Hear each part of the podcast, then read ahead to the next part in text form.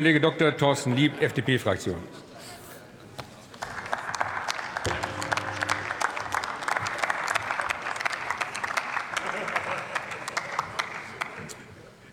Sehr geehrter Herr Präsident, liebe Kolleginnen und Kollegen, herzlichen Glückwunsch an die Kolleginnen und Kollegen der Linkspartei, die nicht mehr so zahlreich da sind.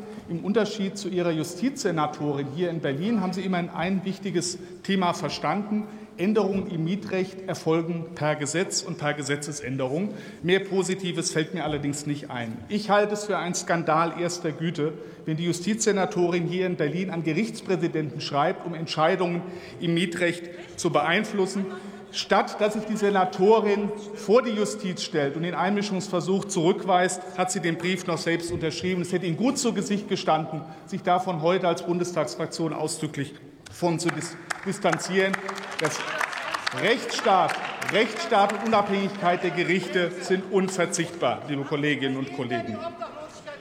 Während die Fortschrittskoalition sich in der Erkenntnis dass sich ohne den Bau von ausreichend vielen bezahlbaren Wohnungen, vor allem in Ballungsgebieten, mit Wohnraumknappheit keine angemessenen Mieten bilden können, darauf verständigt hat, konsequent zu evaluieren, das Wohngeld, die Wohngeldreform angeschoben hat und den Heizkostenzuschuss diese Woche verabschiedet hat, lesen wir hier Anträge geradezu aus dem sozialistischen Gruselkabinett, liebe Kolleginnen und Kollegen.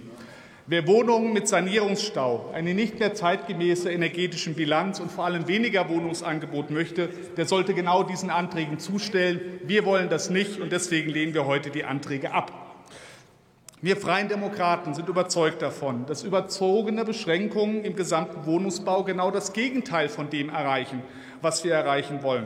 Statt mehr Angebot, mehr Unternehmen, mehr, die sich engagieren auf diesem Markt, größere Unternehmen, die wenig, wenig Interesse daran haben, sich zu, äh, sich zu bewegen. So, liebe Kolleginnen und Kollegen, lösen wir bestimmt nicht die wohnungsbaupolitischen Probleme in diesem Land. Dann darf man sich auch nicht über die Ergebnisse wundern.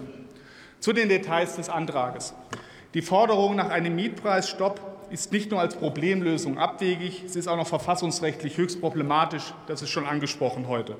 Aber offenbar interessiert sie neben der richterlichen Unabhängigkeit auch die Eigentumsgarantie des Grundgesetzes nicht so sehr. Was aber spannend war und im Übrigen Ihrem Antrag mit noch veraltetem Zahlenmaterial völlig verschwiegen wird, dass die Mieten eben genau nicht Inflationstreiber sind aktuell. Sie sind das Gegenteil eines Inflationstreibers. Aktuelle Daten von dieser Woche, September 2022. Gesamtindex Inflation plus 10 Prozent. Verbraucherpreisindex Energie plus 43,9 Prozent. Das ist ja die Herausforderung dieser Zeit. Deswegen gehen wir die ja konsequent an. Nahrungsmittel plus 18,7 Prozent und bei der Bonusmiete sage und schreibe plus 1,7 Prozent, also geradezu stabil. Bonusmieten sind daher keine Inflationstreiber. Das ist doch eigentlich eine gute Nachricht für Mieterinnen und Mieter. Und da, wo das Problem liegt, bei den Nebenkosten, da gehen wir es konsequent an, liebe Kolleginnen und Kollegen. Der Antrag auf Verbot, Untersagung von Mietanpassungen bei Indexmieten, das ist im Übrigen doch reine juristische Rosinenpickerei. Mietverträge mit Indexmieten, das schreiben Sie ja selbst in Ihrem Antrag, haben sich ja entsprechend unterdurchschnittlich entwickelt in den vergangenen Jahren.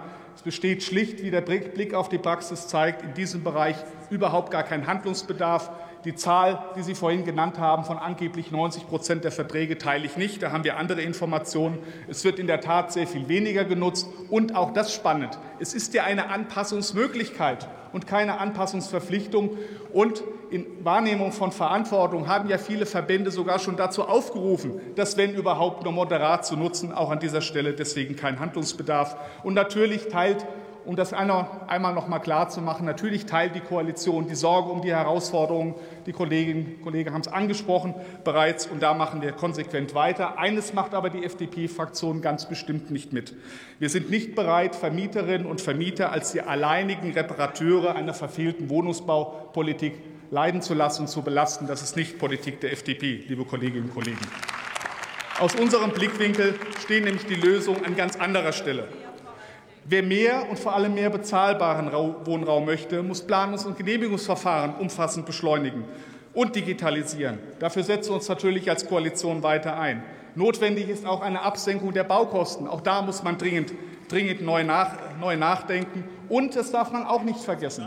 In den angespannten Regionen sind auch die Kommunen aufgefordert, endlich mal konsequent weiter Flächenentwicklung zu betreiben. Wo keine Wohnungen sind, kann auch niemand wohnen und dann steigen die Preise. Und um nicht zu vergessen, ganz zuletzt, wir als Liberale sind die Partei des Eigentums. Deswegen wollen wir mehr Eigentumserwerb ermöglichen durch entsprechende Reformen im Grunderwerbsteuerrecht. Und dann kommen wir zu guten Ergebnissen im Wohnungsmarkt. Das ist das Ziel. Da wollen wir hin und bestimmt nicht auf dem Weg, den Sie vorschlagen. Vielen Dank. Vielen Dank, Herr Kollege Dr. Lieb. Nächster Redner ist der Kollege Kevin Kühner.